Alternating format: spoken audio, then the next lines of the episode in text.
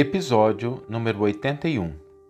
A frase para a nossa reflexão de hoje é: Todo serviço que se fizer será entregue ao Senhor. Essa frase nos lembra que todas as instâncias de nossas atividades pertencem a Deus e a Ele retornarão um dia. Aquilo que usamos no mundo não é em verdade nossa propriedade, mas empréstimo sobre o qual prestaremos conta cedo ou tarde.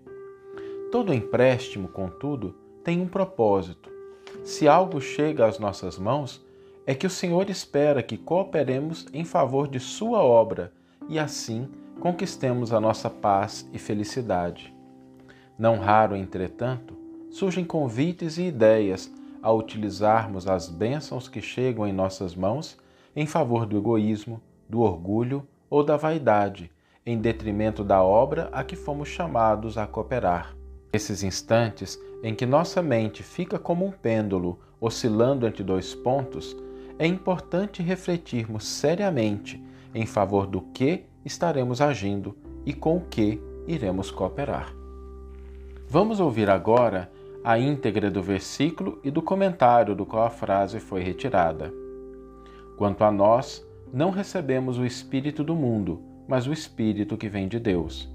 Primeira Epístola aos Coríntios, capítulo 2, versículo 12. Comentário intitulado Como cooperas? Lendo a afirmativa de Paulo, reconhecemos que em todos os tempos o discípulo sincero do Evangelho é defrontado pelo grande conflito entre as sugestões da região inferior e as inspirações das esferas superiores da vida.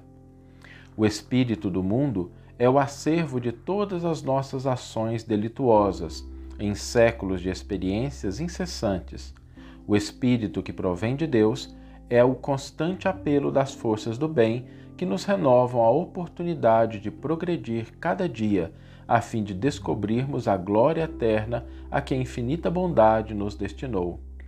Deus é o Pai da criação. Tudo, fundamentalmente, pertence a Ele. Todo campo de trabalho é do Senhor. Todo serviço que se fizer será entregue ao Senhor, mas nem todas as ações que se processam na atividade comum provêm do Senhor. Coexistem nas oficinas terrestres, quaisquer que sejam, a criação divina e a colaboração humana, e cooperadores surgem que se valem da mordomia para exercer a dominação cruel, que se aproveitam da inteligência para intensificar a ignorância alheia ou que estimam a enxada prestimosa não para cultivar o campo, mas para utilizá-la no crime. O cientista no conforto do laboratório e o marinheiro rude sob a tempestade estão trabalhando para o Senhor.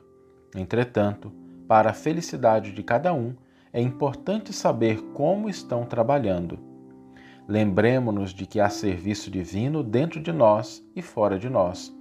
A favor de nossa própria redenção, é justo indagar se estamos cooperando com o espírito inferior que nos dominava até ontem ou se já nos afeiçoamos ao espírito renovador do Eterno Pai.